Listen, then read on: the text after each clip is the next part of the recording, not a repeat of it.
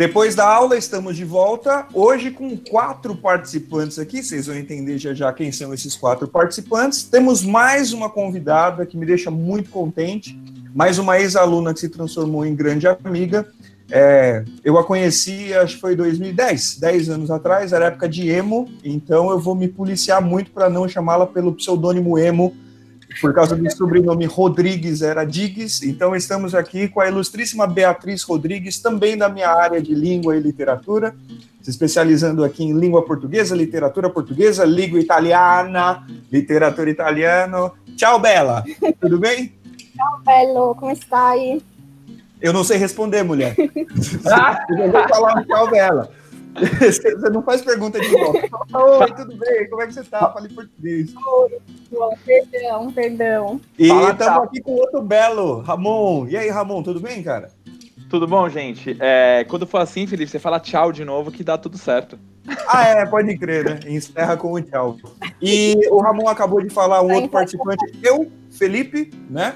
É, e tem um outro que vai aparecer aqui esporadicamente também, que é o Raoni, que para quem não conhece também sou eu, certo? Então, se vocês ouvirem dois nomes próprios aqui, Felipe e Raoni, ambos sou eu. É difícil para mim também, tá? De vez em quando a pessoa fala o Felipe, ou quem é Felipe, fala Raoni, quem é Raoni. Eu vou tentar não ficar muito confuso, tomara que vocês também não fiquem também. É, e hoje a gente volta a uma pauta, né? Que a gente falou lá atrás, né, Ramon? Beatriz foi a nossa, nossa ouvinte que falou: esse tema aí rende. E aí, trocando uma ideia em off, falar: quer saber? Vem gravar com a gente aqui, porque você tem muita coisa para falar. Que era sobre essa distância entre a universidade e a comunidade à sua volta, né, Ramon? A gente estava conversando um pouco sobre isso. Você tem muita coisa na garganta aí atolada para falar, né? Sim, é, na verdade, o Felipe, com relação. A gente já tinha falado um pouco, né, sobre como a universidade às vezes se distancia dos problemas da comunidade e também não traz a comunidade para o debate, no meu caso, o debate científico, né? Uh, a gente tinha dado um exemplo, é, eu tenho, vou trazer outros exemplos também, mas a gente tinha dado o exemplo da, da, da Ilha de Galinhos, que era uma ilha, né, que foi construído um aerogerador e uh, não, se, não, não se discutiu, não trouxe o debate com a comunidade para saber que prejuízos podiam trazer para eles a construções desse aerogerador, né? Uh, e isso são coisas que se repetem muito em vários locais e inclusive na própria universidade, né? Muitas vezes ela se distancia. Eu não vou falar que é sempre também, tem muita coisa também que a gente vai elogiar durante o debate. E, e aí é legal que você trouxe a Beatriz, porque a Beatriz vai trazer né, esse debate com relação à área da língua, né? É, que você estava falando, né, Beatriz, que é distante também? Sim, é bem distante. O que eu acho que acontece é que a gente acaba estudando sempre a gramática normativa e esquecendo de todas as outras línguas que existem por aí. Acho que, que, que a maior distância é essa. Perfeito. E assim, você, você como eu estudando língua, percebeu também que a, o que se desenvolve na universidade, para quem não, não, não, não estudou letras, né, quem não é entusiasta, inclusive, da área, é, na escola, a gente fala da tal da norma culta, que é um termo, inclusive, bastante em desuso hoje, né? Pelo menos nos cercos acadêmicos, ele pega mal. Mas dentro da universidade se fala muito, né? Das variações da língua, que a língua é um organismo vivo e outras formas. Mas ainda assim, e aí eu peço que você me testemunhe, porque está dentro da academia nesse momento, né? Eu já estou um pouquinho distante. O que o estudante de língua desenvolve ali nos seus cercos intelectuais, com aquele monte de gente poliglota, e a língua do, do, do brasileiro que está falando ali de volta, existe um abismo, né? Ele não entende muitas vezes da forma como se compreende a língua, os estudos linguísticos que, que se fazem, parece que ele é, ele fomenta sempre que o universitário seja cada vez mais, nossa, olha como eu sou intelectual, mas não existe conexão com a cultura de verdade, né? Com o mundo lá de fora. Mais do que no bacharel, eu acho que isso é muito presente na licenciatura. A licenciatura, de um modo geral, me parece que vive numa bolha, né? A gente sempre fala sobre uma educação libertadora, uma educação que, que seja crítica e todas essas coisas. Mas era exatamente o que a gente estava falando. Como é que eu vou dar uma, uma aula de educação que tem uma educação crítica para uma pessoa que não tem um ventilador na sala de aula no verão do Brasil, né? Então, acho que, que isso é o que mais me incomoda, assim, o quanto a gente vive num mundo completamente utópico para estudar a educação, quando não dá para colocar isso na prática. É impossível hoje. Hoje, pelo menos, me parece impossível. Então, eu, eu gosto de começar o debate quando a gente vai pegar um tema super uh, é, um tema super complexo como esse. Eu gosto de começar o debate, Felipe, primeiro falando do papel da universidade pública, que eu acho que isso é muito importante, né? Então, a universidade pública ela tem um papel extremamente importante que está relacionado com não só é, com acesso à educação de, de, independente da sua classe, porque se bem que, é, por exemplo, pelo sistema de cotas, né, você pode acessar a universidade uh, mesmo você não tendo condições para pagar. É, tá falando sobre cotas e essas coisas, e eu acho que também é muito interessante a gente conversar sobre a permanência na universidade pública, né? Porque já é muito difícil alguém de periferia chegar lá. E aí chegar lá, você tem que ficar o dia inteiro estudando, mas você também precisa trabalhar, porque senão você não, não tem dinheiro para comer, enfim. Na verdade, eu não sei se, o tema cabe aqui, mas eu acho que isso é muito interessante também, né? Pode fazer outro, então, depois, para falar sobre, sobre o sistema de cotas e tudo mais, o acesso, não só. Ah, eu, eu sou super a favor, senão realmente fica um tema muito grande. Mas então, voltando, assim, para mim, para a gente começar o, papel, o debate sobre o papel da universidade, a gente primeiro tem que destacar o papel da universidade pública. Por quê? Porque a gente está falando de uma instituição que não visa lucro. Né? Não visa o. Olha, eu tenho um aluno pagante, então eu tenho que trabalhar de maneira que eu consiga sustentar é, os prédios e a pesquisa de acordo com o valor que vem. E, e, e, o segundo papel mais importante é olhar para a comunidade. Então, o, o, principal papel que muita gente às vezes não entende relacionado à USP é, por exemplo, ah, mas por que, que a USP não faz uma parceria com a empresa tal para desenvolver alguma coisa? Então, mas a, a função da universidade pública não é essa. Ela até pode fazer algumas parcerias, se bem que isso entra também em outra discussão, né? Já seria ainda outra discussão. Uh, mas o papel dela não é essa. O papel principal dela é olhar para os problemas das comunidades e, através da discussão e do diálogo, e, obviamente, do estudo, você propor soluções para esses problemas, né? Esse é o principal papel da universidade. E, e assim, e aí a USP, no caso para minha parte, ela fica às vezes no 8, às vezes no 80. Então, eu tenho algum, alguns ótimos exemplos em que isso acontece, eu tenho outros exemplos que não. Né? Então, um, um, exemplo muito legal é que, assim, quando eu entrei na USP, em licenciatura, foi em 2002, a gente tinha um problema, né? Na física, a licenciatura e bacharel é separado, diferente da letras. Mas lá, a gente tinha... Não é, não é separado? Não, é tudo junto. Isso, oh, é tudo Perdão, junto. não, que louca. Sim, é separado. ah, é separado? É igual, é igual. Mas já foi tudo junto. Faz o bacharel. Não sei. Até onde eu sei, não. A gente faz o bacharel e, se quiser, no meio da graduação, abre licenciatura. Ah, sim. Então, quando eu falo que é separado, é que, assim, no meu caso, na carreira, na escolha da carreira, eu já decido que eu quero fazer licenciatura, então não faço bacharelado. Eu faço só licenciatura. Ah, licenciatura. Isso, exatamente.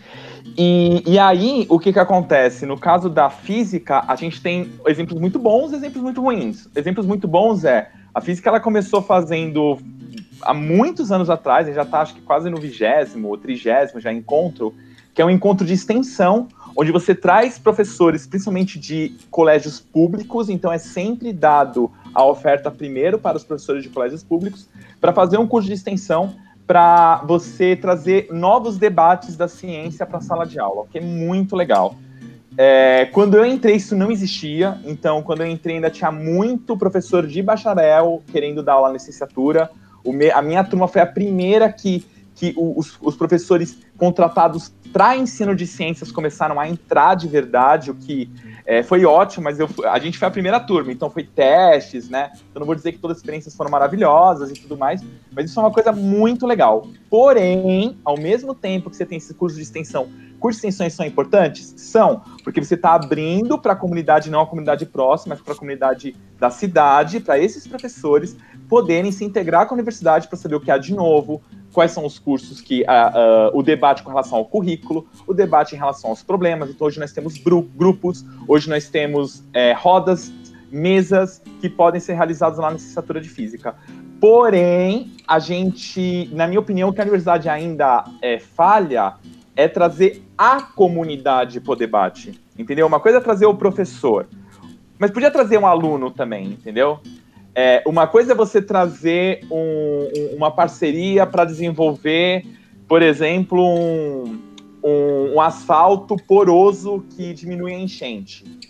Outra coisa é você trazer a comunidade para olhar, para ver se esse é o maior problema que ela enfrenta. Porque quando a gente fala de problemas sociais, a gente envolve uma gama muito grande e a gente tem que ter prioridades quando a gente fala disso, né, Beatriz? E para mim isso ainda falta. Eu queria que você falasse com, com relação, eu falei um pouco da parte de ciência, mas que você falasse na parte de línguas, né? É, um, é uma, uma resposta que pode ser longuíssima, mas é, começa no que a gente já estava falando sobre o quanto a gente estuda muito mais a gramática normativa do que qualquer outra coisa.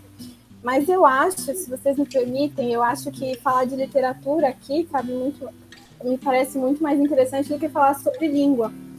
Porque a minha grande questão é, é como, como levar isso para essas pessoas dessas comunidades, né? A grande questão para mim é, é essa, na verdade, porque parece uma coisa muito secundária, né? Então, assim, ah, eu tô passando fome, o que, que eu vou fazer com isso aí que você tá lendo? Entende? Eu acho que essa é a grande questão. Como fazer as pessoas entenderem que, que tudo isso que parece muito secundário, na verdade, também é muito necessário e importante.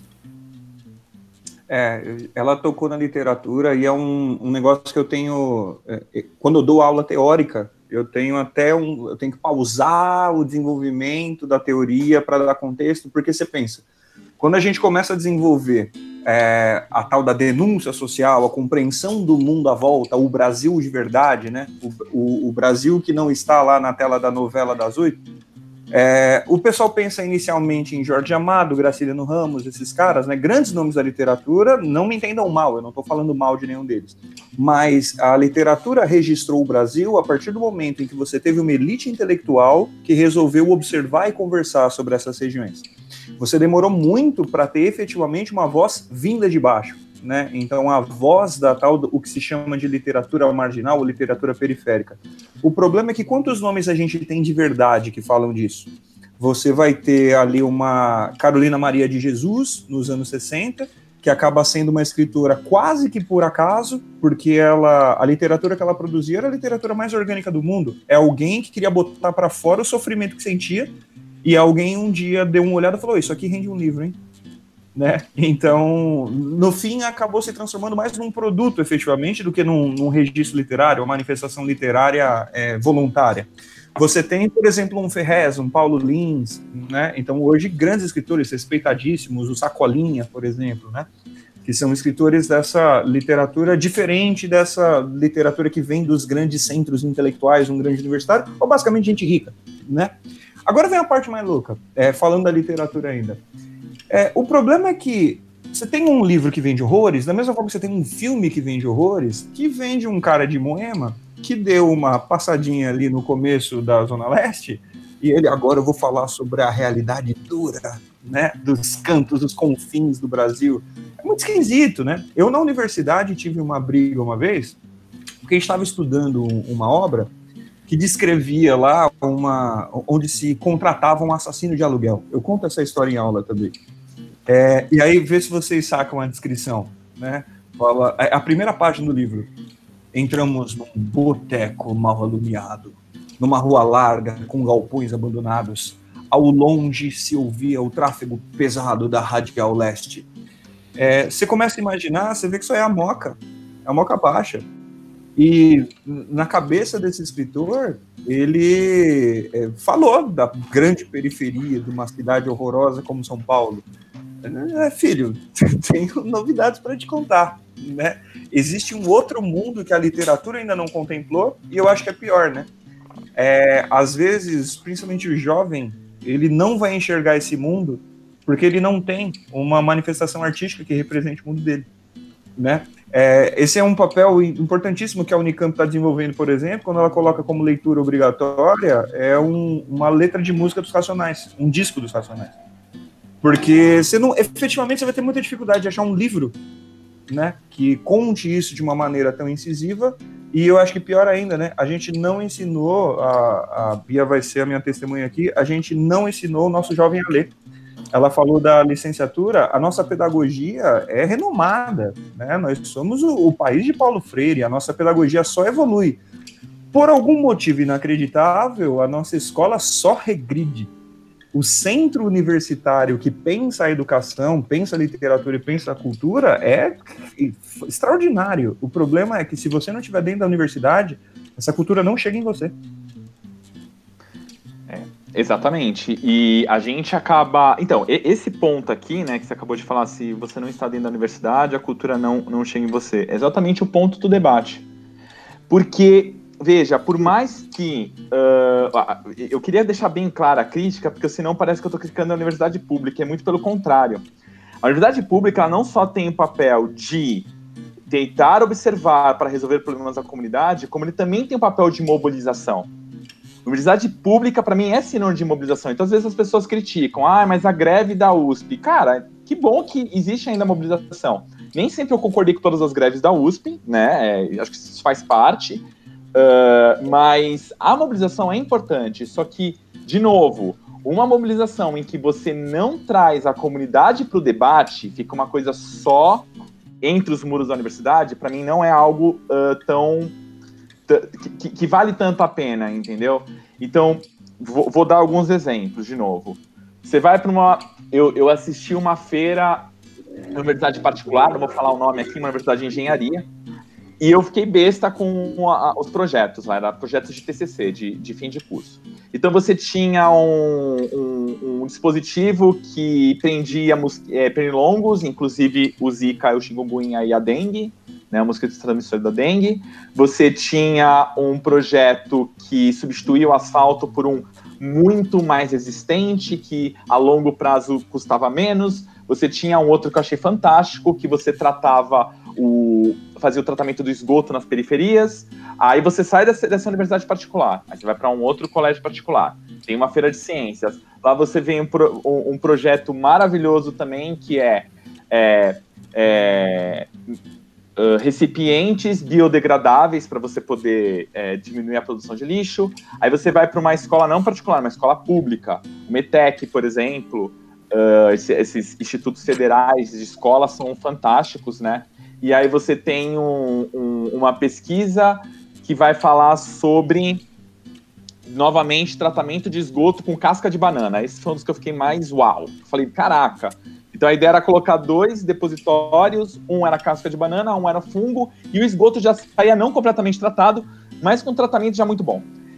De novo, o, o, o complicado é, a gente tem ideias muito incríveis que parece que depois que termina o TCC, elas desaparecem, porque você tem uma pesquisa que está mais uh, direcionada à formação do currículo de um estudante, como para a resolução do problema propriamente dito. Então, assim, a sua ideia é muito boa, mas beleza, passou de ano. Ah, passei de ano? Então, beleza, então acabou.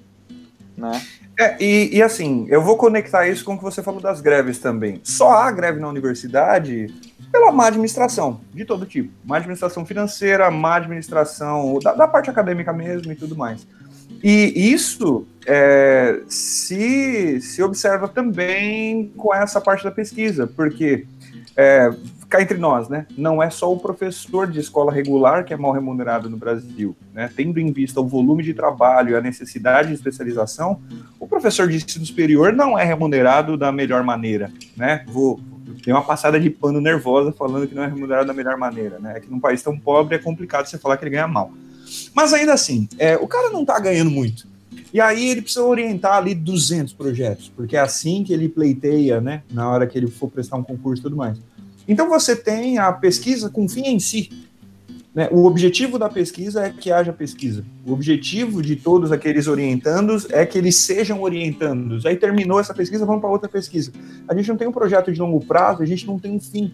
Né? Tudo bem que a função da universidade é produzir conhecimento. Então você tem que produzir pesquisa e se for um, um beco sem saída, não tem problema. Depois a gente começa outra em outro lugar com outro objetivo.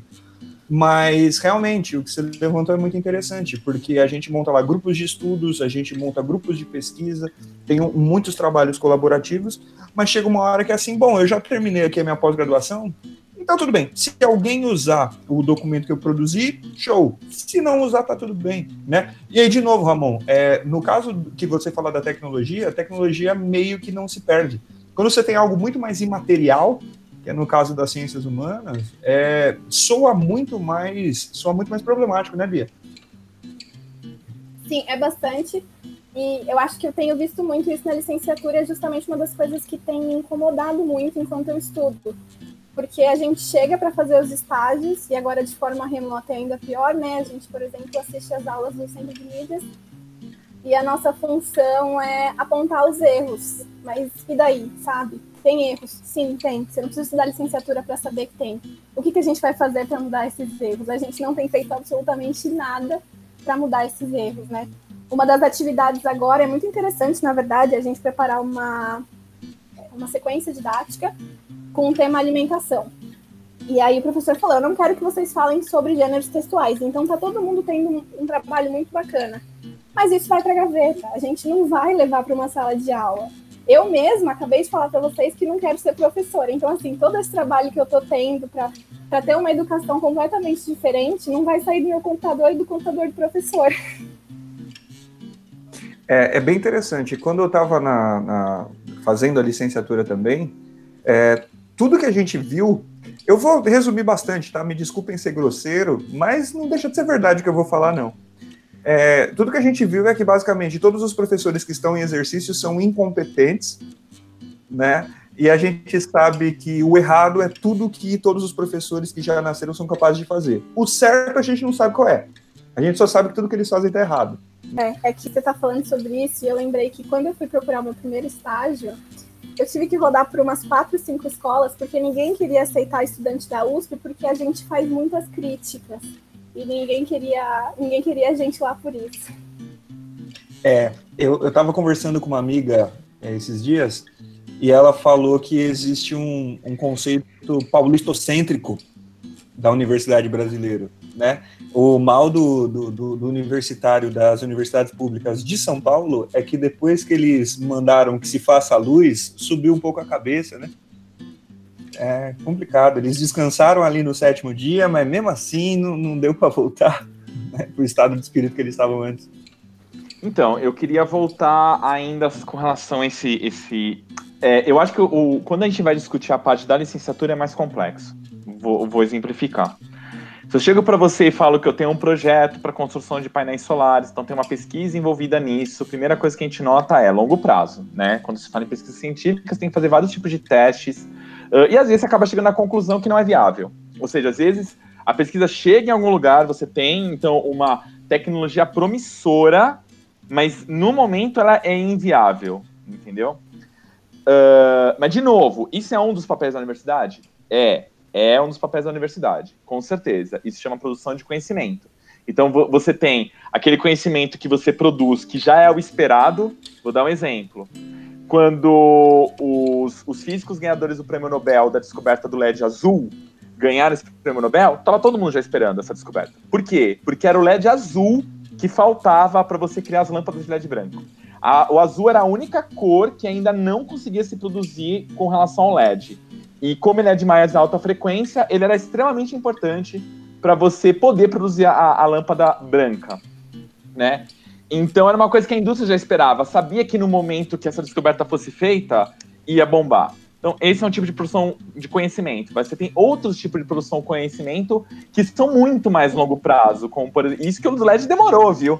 Apesar de ele já ser previsto faz um tempo, demorou muito tempo para vir, né? Mas tem outros, por exemplo, do grafeno, ele está saindo agora, as primeiras aplicações, tudo. Mas é outro também que é muito tempo. Agora, quando você fala para educação, é, é complicado isso, porque educação, da minha perspectiva, chega a ser mais a longo prazo ainda, porque você ainda tem o, o problema que, assim, é, o, o, a, a, os paradigmas se quebram mais rápido. Então, por exemplo, você tem lá o paradigma do Piaget, né? Então, eu, quando eu estudei, quando eu estava lá na universidade de 2002, Piaget era o top, assim, uau, os professores amavam. Então, você falava, as concepções prévias dos alunos. Aí começou a história de mudança conceitual e tudo mais. E, e aí demorou, porque aí você tem, você tem toda essa pesquisa, então, envolvida, a parte de educação, que são muito interessantes. Você vai para a prática, como a Beatriz estava falando, né? E a gente percebia que quando ia na prática, vou dar um exemplo muito claro. Qual era a ideia da mudança conceitual? O aluno, no vou dar um exemplo bem simples aqui de física, desculpa, mas eu acho, eu acho que é, é, é contextualizante. É, o aluno ele costuma olhar o fenômeno físico que força é proporcional à velocidade. Ou seja, quanto mais força você faz num corpo, maior a velocidade dele. Mas Newton, há muito tempo atrás, né, mais de, de, de um século atrás, já viu que não é, tá?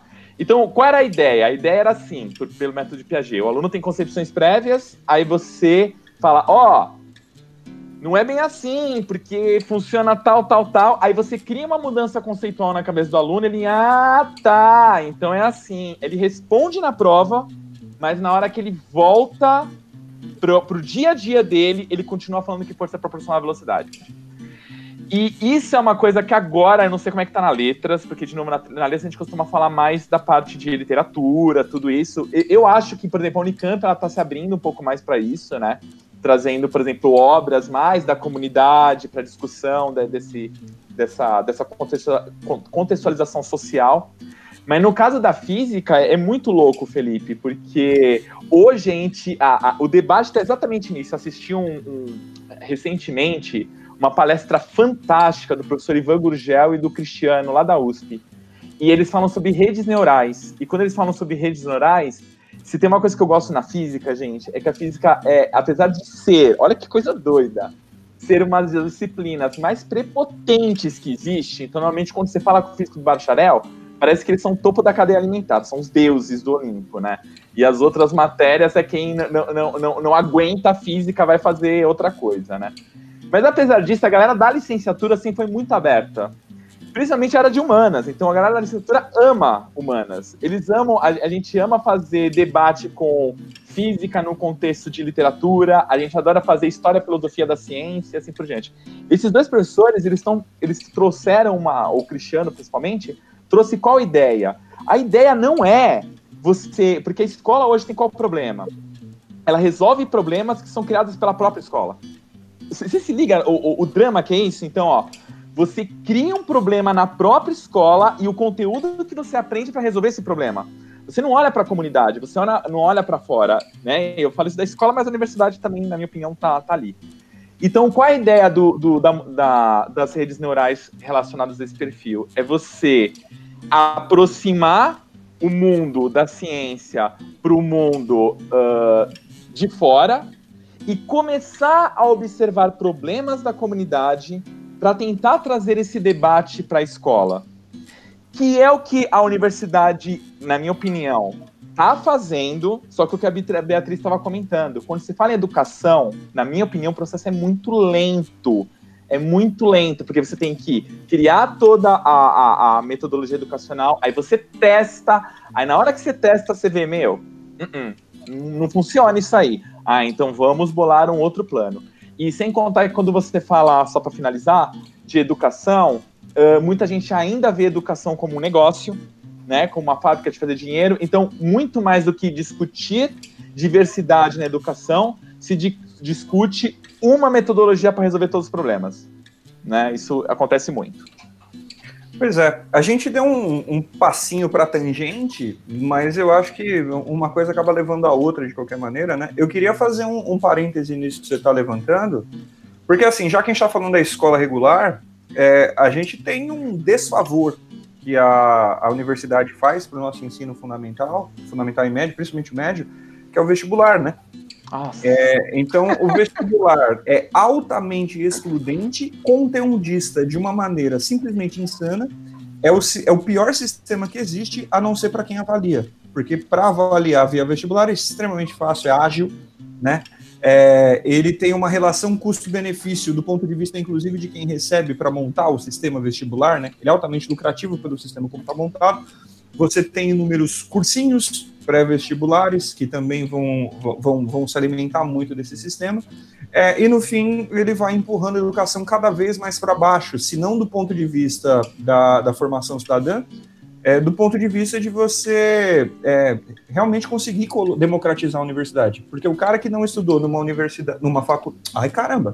O cara que não estudou numa escola que tenha acesso a um bom material didático, né, um bom corpo pedagógico, que não tem objetivo com te fazer passar no vestibular, esse cara não vai entrar numa universidade pública, numa universidade elite. Pior do que isso, é, na maioria dos lugares do Brasil, passar no vestibular não é nem de, nem de longe uma preocupação, né? Porque o cara tem tantas tragédias sociais, familiares, emocionais perto dele, que a, a, escola, na verdade, é um porto seguro, né? Então o cara aprende a conviver. E aí vem de novo aquilo que eu tô, que eu tô tentando levantar aqui para vocês, né? Se a universidade é justamente o centro intelectual que vai problematizar isso, né? Olha o que está errado né, no nosso país, olha o que está errado com a nossa educação. Por que, que o ingresso na universidade é fundamentado nesse sistema horroroso e excludente que é o vestibular? Né? E isso corrobora também a ideia, daquilo que, que levou o nosso debate aqui, que é a falta de compreensão popular do que a universidade faz. Então, assim, para o povo, para grande, para o grosso da população, a faculdade é um grande Senai.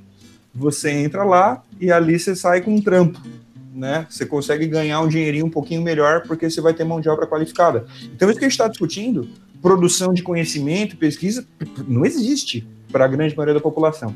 E para o cara que não conseguiu entrar na universidade e ouve a gente conversando, por exemplo, que você vai ficar lá cinco anos produzindo uma pesquisa, mas essa pesquisa depois não dá resultado, né, porque ela não tem objetivo prático, fala, então você está queimando dinheiro público de graça? Aí você começa a ver com aquelas propostas mirabolantes de a gente tirar recursos da universidade. Então você percebe que a, a universidade está cavando o próprio buraco. Porque, assim, ela assumiu uma posição de que ela não precisa dar satisfação. Ela não precisa se explicar para o leigo, né? Que ela não precisa dizer pro, pro, pro cabeça de bagre para que, que ela existe, porque ela tem um fim em si. Então, é, em um país de população esclarecida e cidadã, isso pode funcionar. Em um país em que a gente está na contramão disso, a gente não sabe muito bem para onde vai, a gente vai levar a educação e muito menos qual vai ser o futuro da universidade, principalmente na universidade pública. Ô, ô Felipe, sobre isso que você falou, mas na boa, isso para mim também é um problema administrativo, ponto. Porque eu vou, eu vou dar o um exemplo com relação a esse curso de extensão que tem lá na física. É, os professores que trabalham nesse curso de extensão, ou seja, os, os licenciados, bacharéis, né, doutores, mestres em ensino de ciências ou até no bacharelado em física, eles são eles são mais de graça nesse período. Simples assim. Então é uma, um problema de administração. Então você tem, por exemplo, uma amiga minha, uma ex-aluna minha, a, a, a, Marina, lá do, do, da turminha lá, da MAS e tudo. Ela tá Beijo, Marina. É, ela tá fazendo química. E ela tava falando que eles estão fazendo vários cosméticos para entregar nas comunidades. Eu falei, nossa, que legal, que bom que a universidade está fazendo isso. Ela, não, é a gente. São os alunos. Então, isso, e, e para mim é isso que ainda mantém a universidade pública de pé. Porque, de novo, um dos papéis mais importantes da universidade é a mobilidade. E quando se fala em mobilidade, não é só greve, é todo tipo de mobilidade. Então, quando você cria um, um, um é, você, você cria um grupo de estudos, aí a Beatriz vai falar melhor do que eu, porque ela está é, mais no uh, mais próximo agora do que eu, que já saí faz tempo. Mas, por exemplo, na UFABC, os estudantes criaram o grupo do Arduino. Cara, bombou! E, e aí o que aconteceu? Eu fui fazer um, um, curso disso, porque eu não sabia mexer até então. Olha que louco! Quando eu tô lá, quem é meu professor? Meu ex-aluno. Que honra! Olha, olha que incrível! Então, isso é muito importante. É, a, a, universidade, exatamente por causa da má administração, ela depende muito da mobilidade. Só que eu ainda sinto falta de trazer essa mobilização para as comunidades. Então é, meu, vocês montaram esse grupo do Arduino? Ok, vamos uh, ver alguma parceria com alguma escola, né? Vamos trazer algum problema social para ver o que, que essa tecnologia pode ajudar a resolver. Vamos trazer a comunidade para dizer quais são os problemas para mim, entendeu? Mas fala aí dos, dos grupos de estudo, B. É, antes que você fale, deixa eu só levantar mais uma bola com você. Boa. É, porque é o seguinte, aí você já responde as duas juntas, sobre o grupo de estudo e essa questão que a gente está falando do da, da gente não conseguir chegar no cidadão comum, que é justamente essa coisa de eu não tenho interesse por ser um leitor por ser um cara que expande meus horizontes, eu quero entender lá sobre literatura italiana, eu quero saber sobre cultura mesopotâmica, eu não quero entender de, de clássicos gregos, esse tipo de coisa. Então a gente conseguiu transformar isso numa coisa chata. Ou seja, a gente conseguiu fazer o contrário. A que pé que estão os grupos de estudo e essa relação com a literatura e com a cultura, na sua visão? O de sempre. Exatamente o que vocês estão falando. A gente não chega em lugar nenhum. A gente estuda pra gente só. não, não sai do, do nosso grupo, assim. E é muito, é muito triste, na verdade, porque às vezes eu sinto que eu estou estudando inutilmente. Porque eu sinto que se é só para mim, não, não serve. Inclusive, isso tem trazido alguns, algumas crises existenciais de fim de faculdade aí também. Mas enfim. é, mas é isso, a gente produz pra gente e fica pra gente dentro da faculdade e não, não sai, nunca saiu e e eu, sinceramente, não sei quando, não sei como fazer sair também. Isso tem mais, mais perguntas do que respostas, na verdade. É, a gente estava conversando aqui antes de, de começar a gravar que ela está terminando aqui é, a, o curso dela, né? Quinto ano, né? Isso, quinto. E a gente estava com. O Ramon perguntou: e aí, você já está naquele alívio de uh, graças a Deus? E a gente falou: a galera que estuda literatura costuma ter um sentimento paradoxal porque no dia da formatura você está pensando assim: eu vou conversar sobre literatura com quem depois que eu me formar? Porque existe uma ilha né, de, de, de, gosto por leitura que a gente não encontra no resto do mundo. Isso inclui, inclusive, professores de português. Então é uma grande tristeza. Principalmente, eu falo para essa molecada quando eles vão procurar esses youtubers falando de livro, os booktubers, preparadores de vestibular. Você começa a olhar o vídeo, você sabe que o cara não leu o livro pelo jeito como ele fala do livro, esse cara não leu. Mas aí a gente transformou a literatura em um conhecimento, como diz a minha avó, um conhecimento de algibeira. Como a, a Bia tá falando, né? Você guarda no bolso e mostra: olha o que eu sei, olha o que eu já li, olha como eu sou esperto, né? Mas a gente não consegue transformar isso em uma realidade cultural, né? A gente não consegue engajar esse conhecimento na produção de uma, de uma cultura, né? Com, com a população.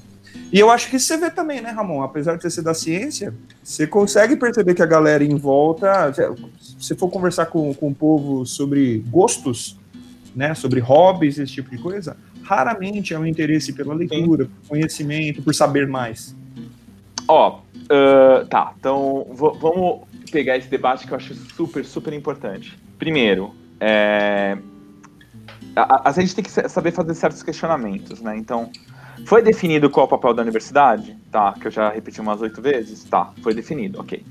Então agora como que a gente, onde está o problema? Por que, que isso não acontece, né? Então, por que que não há mobilização, né? Então, por exemplo, que, é, a Beatriz sozinha não vai conseguir fazer, não vai conseguir. Assim como se ela quiser fazer um, um, um vou dar um exemplo bem simples, se ela, como Beatriz, quiser mandar um e-mail para o reitor da universidade, ele vai ignorar o e-mail dela porque ela é um. Então, de novo, uh, então já, acho que eu deixei bem claro isso. O papel da mobilização, o papel de trazer a comunidade para próximo. Agora, o questionamento que a gente tem que fazer é: então, por que que não vai? É, é por questões administrativas? É sucateamento da universidade? É com relação a, a, a, a, você ter todo, também todo um, uma, uma, um jogo de poder relacionado, né? Porque você tem muita influência de partidos políticos relacionados à escolha do reitor, relacionada ao poder administrativo da universidade. Mas enfim, então esse é um primeiro problema. Aí então você vai lá para a comunidade, você fala, vai falar sobre ciência. E aí está um grande problema. As pessoas estão com uma dificuldade, ô Felipe, de, de. E isso é falha nossa. É falha não só da universidade, mas como também da escola.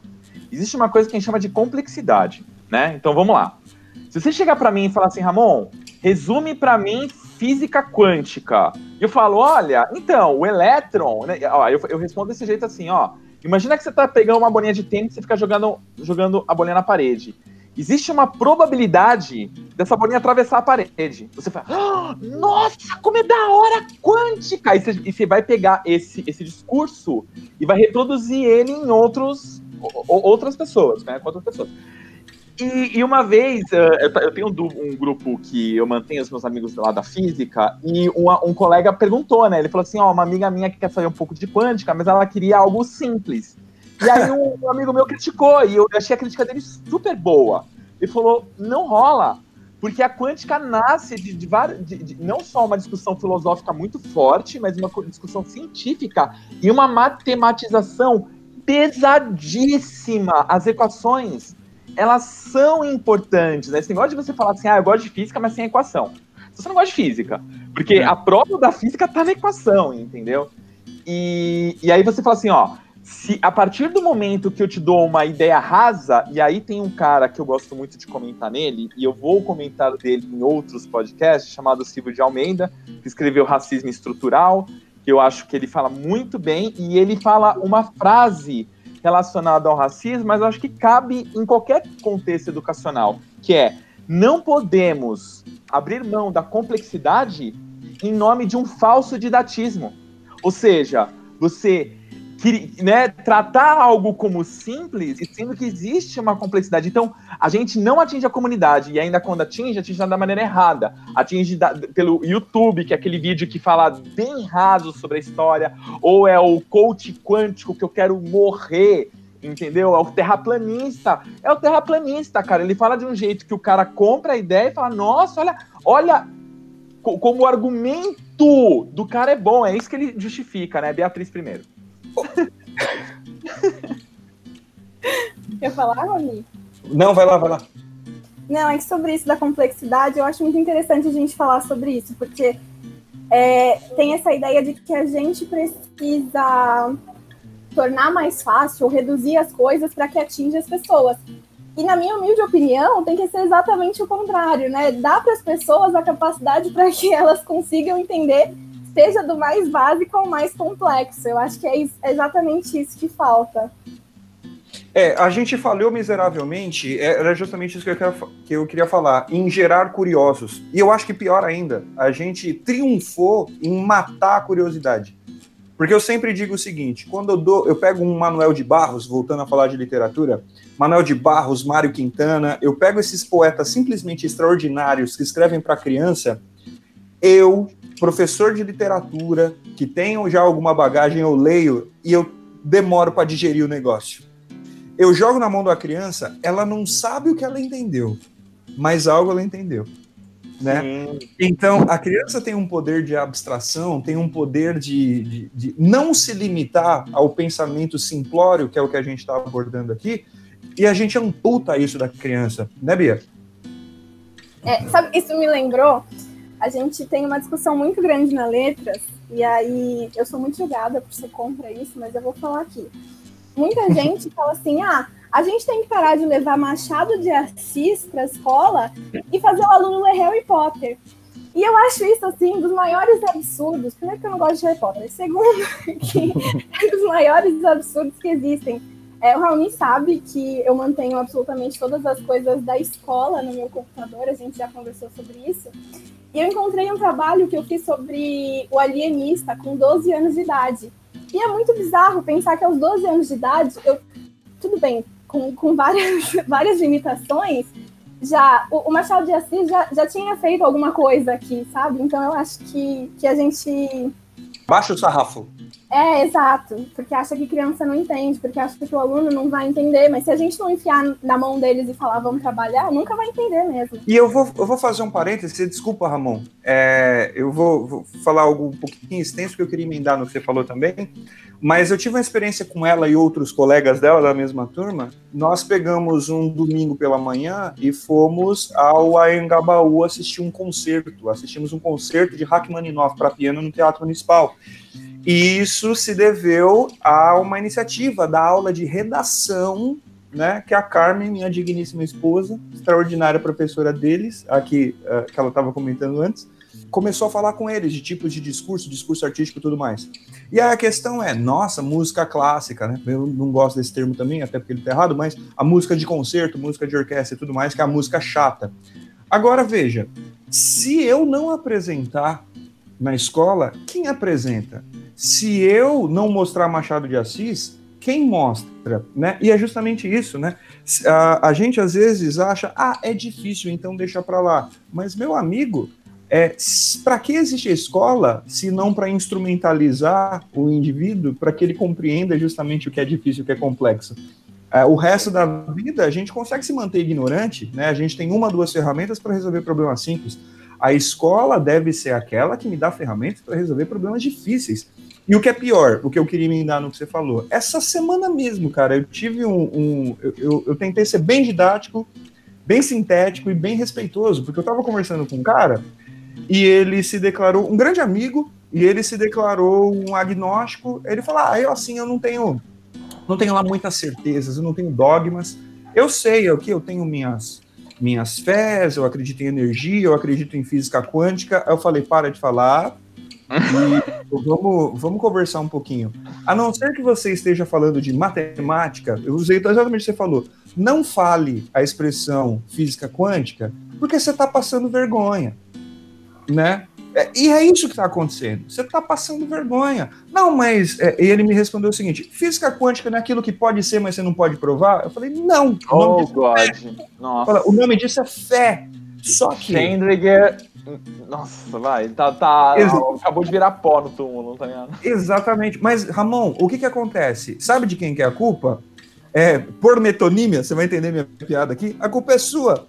A culpa é dos professores de física que deixaram um dia alguém falar que física quântica é esse negócio que não, nem toca no assunto que você não vai entender. Aí vem um cabeça de bagre no YouTube e falou: não, física quântica é isso aqui. Ele foi mais didático que a gente. Da mesma forma que você vai lá no hospital e o cara mede a sua temperatura no pulso. Porque ele viu no YouTube, ele recebeu no WhatsApp que na testa vai te dar câncer no cérebro, que o governo vai roubar a senha do seu cartão de crédito.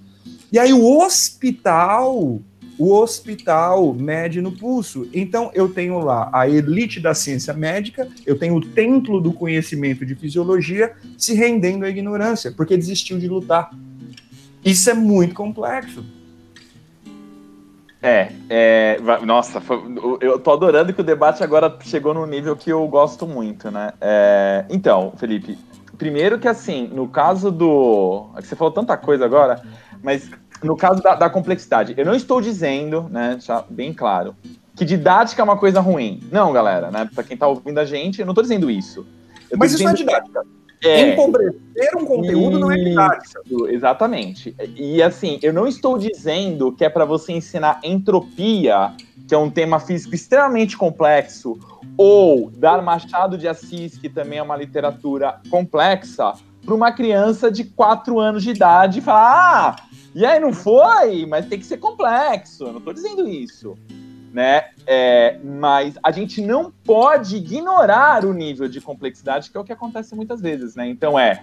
Ah, então, e, e assim, eu estava discutindo isso com um amigo meu outro dia. Às vezes me queima um pouco, sabe? Me dói quando eu ouço um aluno falando: Ah, entendi. Mas peraí, calma.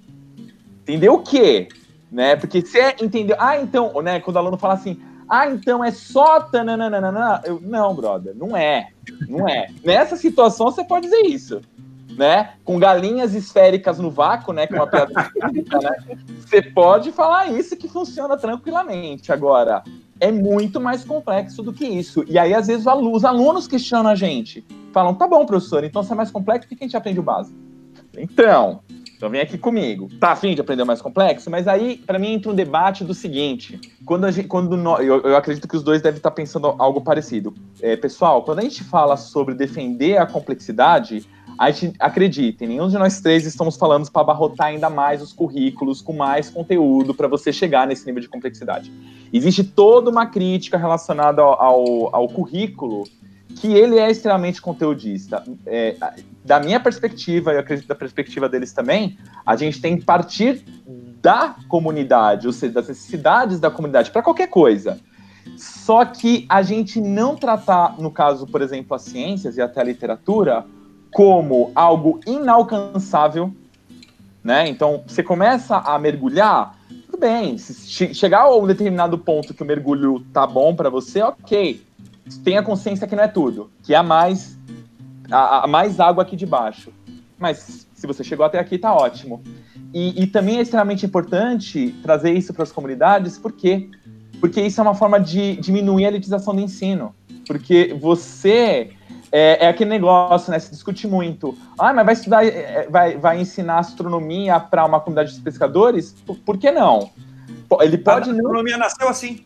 É, pode não ser, por exemplo. Então, e quais são os problemas que a comunidade enfrenta? Esse, esse, esse. Então, essa é a minha visão de escola, tá?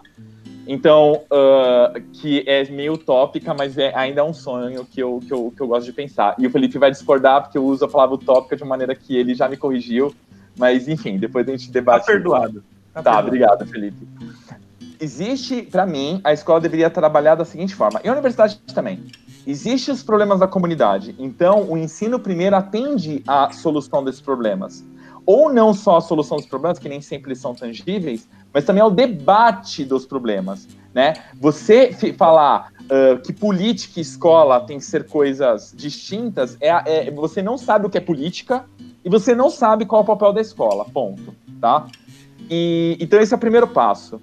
E, e aí essas outras matérias entram com relação ao conhecimento. Ao conhecimento, porque o conhecimento é importante também. O, por, por quê? Porque é o conhecimento que, que deixa o debate mais refinado. É o conhecimento que deixa o debate do tipo, ó, ciência não é só isso. E é aí que eu, só para finalizar, queria. É, sobre o erro que você falou, a culpa é nossa. Realmente, Felipe, a culpa é nossa. Durante muito tempo, a gente riu do terraplanista. Esse foi o nosso maior erro. A gente falava, ah, ninguém vai acreditar nesse cara. Só que a gente não imaginava que no Facebook ele encontraria comunidades de milhares de pessoas que pensam da mesma forma que ele. Isso ia reforçar aquilo que ele pensa, né? Isso não só para terraplanismo, mas com relação a racismo, com relação a um montão de outros, outros temas. É, então, a culpa é nossa, realmente, mas no caso da física, para mim é aí que a história e a filosofia da ciência vem salvar a gente o debate que a USP vem trazendo hoje para a licenciatura, e é por isso que eu falo, eu, eu, defendo um pouco a licenciatura da física, porque realmente eu, eu acho eles muito pioneiros em algumas coisas. Eu fico impressionado como eles são cabeças abertas nisso, não é? Física é isso e acabou. Não, vamos trazer os historiadores para debater junto com a gente porque a ciência está inserida em um contexto histórico, cultural, social e econômico. Então a gente não pode simplesmente é, ensinar a ciência de uma forma que as pessoas pensem que o cara é um gênio, que tirou a ideia do nada e que não há nenhum contexto por trás, né? É, exatamente, na minha opinião, é isso que vai salvar a gente. Só que, de novo, infelizmente, a gente vive num mundo hoje que que é a pós-verdade, né, que a, a, as mentiras, né, as informações falsas, elas vão muito mais rápidas do que a pesquisa. Ainda mais quando a gente fala, aí a gente volta lá no começo da discussão, ainda mais quando a gente fala em pesquisa em educação, que é complexa e não é algo assim, ó, é isso, acabou, não. Entendeu? É. Bia, querida, a gente está se estendendo bastante. Eu queria falar com você de etimologia, inclusive, mas aí que a gente ia falar mais uma hora, então eu convido você para um outro papo a gente falar mais sobre isso. Que ainda tá, para quem não sabe o que é etimologia, gente, é quando você ouve o Mário Sérgio Cortella falando que a palavra manteiga vem de mantecale, ele vai dar a origem lá da palavra. É, etimologia é um negócio muito louco, porque assim, existe o cara que acha que sabe do que está falando e te ensina um monte de coisa errada, por falta de método científico. Existe o cara que não sabe do que está falando e sabe que não sabe do que está falando e mente descaradamente. E existe o terceiro problema, é que as universidades estão na agora falando especificamente da língua, tá? É, em função de pauta política, estão abrindo mão da metodologia científica para criar mantra. E esse mantra está afastando o, o universitário do, do cidadão. Isso é um problema sério, mas aí eu vou levantar a bola para a gente fazer uma outra conversa, pode ser? Você tem alguma outra consideração para fazer sobre esse assunto, para a gente ir para o fim? Eu não sei se eu concordo com vocês quando vocês falam que a culpa é do professor. Isso também ia gerar um, um, uma longa discussão, mas quando a gente fala em BNCC, é, enfim, todas essas coisas, né, eu acho que, que isso vai muito além de só o professor. Ah, sim. Então, é. É, na, na, verdade, verdade foi, foi, foi, isso que o Felipe acho que quis dizer quando assim, assim a que ele primeiro é porque é. e quando eu, quando eu falo nossa, eu falo do sistema educacional como isso. um todo, né? É... É, é, justamente que é como a gente começou, né? É a, é a instituição ensino, a instituição universitária. Como a gente abriu mão de dialogar com aquele que não é o iniciado na ordem da universidade. Desculpa ter interrompido, mas então, é, mas eu acho que, aliás, ainda bem que a Beatriz comentou nisso, obrigado de novo, porque isso traz a gente para a pauta, para finalizar, já voltando para a pauta. Por que, que a culpa é nossa? A culpa é do sistema, porque ele ignora a comunidade, entendeu? Ele ignora, ele, ele ignora não traz para próximo, logo a comunidade vai assistir o canal no YouTube, vai ouvir uma outra pessoa, porque eu não estou trazendo eles para o debate, entendeu? Então, quando a gente fala a culpa é nossa, realmente é na parte do sistema, mas foi muito legal a Beatriz é, retomar isso, porque isso traz Ela a foi mais didática que a gente. Foi mais didática que a gente, exatamente. muito bom. É, só uma coisa, para a gente esclarecer, vamos terminar esclarecimentos aqui. Eu queria é, encerrar com uma mensagem, porque tem bastante aluno nosso que nesse momento está, se não inclinado, decidido a seguir a carreira de magistério. Então a galera quer estudar pedagogia, quer estudar letras, história, né, e assim por diante.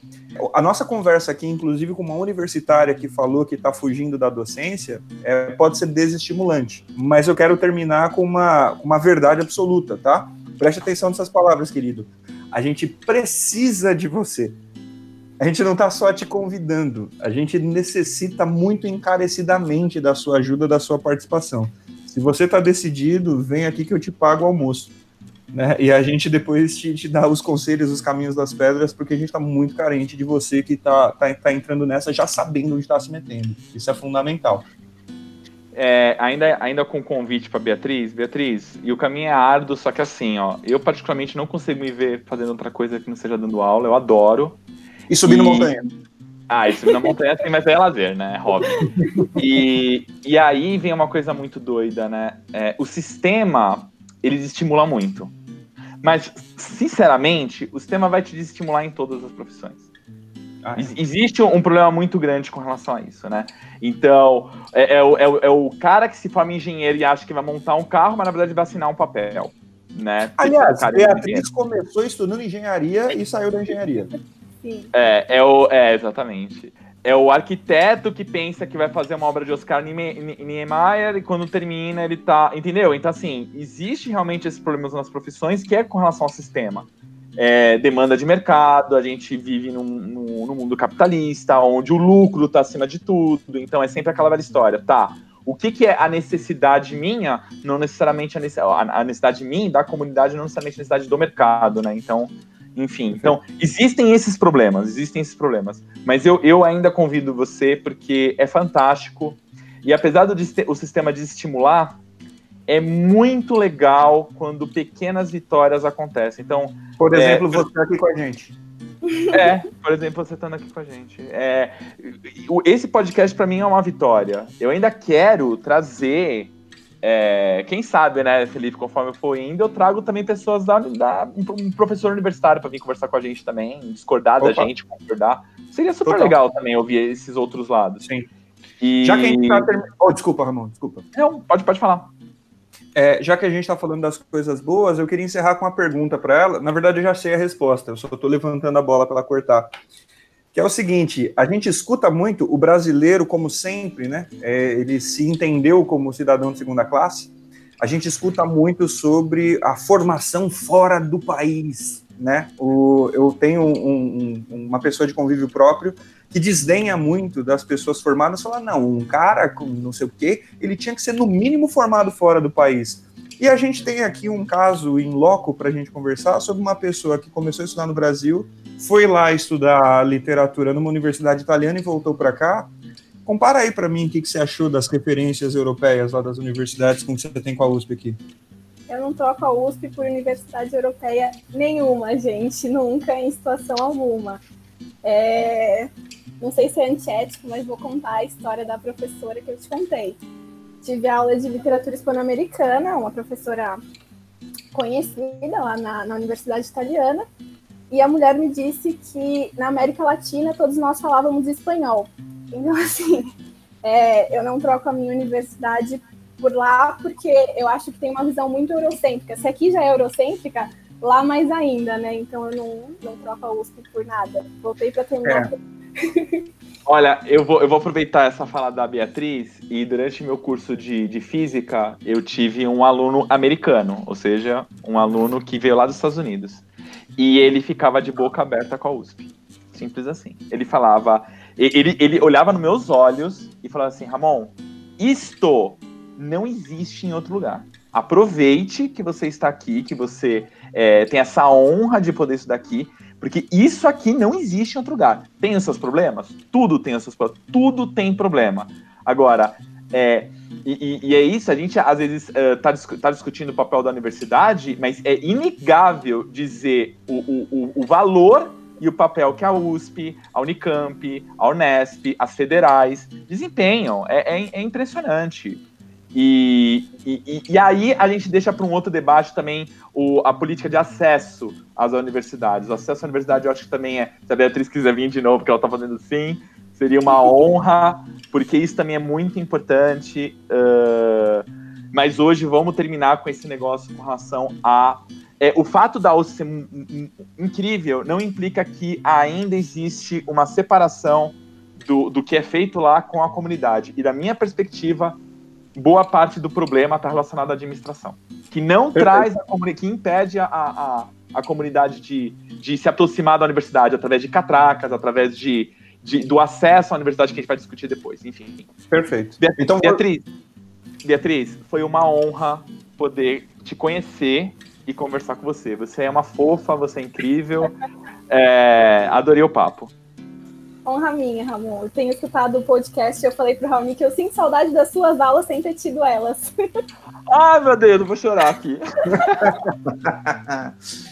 é, é, antes de eu me despedir de você, para o povo que está ouvindo a gente, muito obrigado de novo pela audiência. Lembrando só, a gente começou falando mal da universidade, mas terminamos lembrando de que a partir do momento que você entre nela, você que está em via, a gente está na universidade, por você ela vai fazer coisas extraordinárias lute quando dentro dela para que ela faça por mais gente que está do lado de fora também.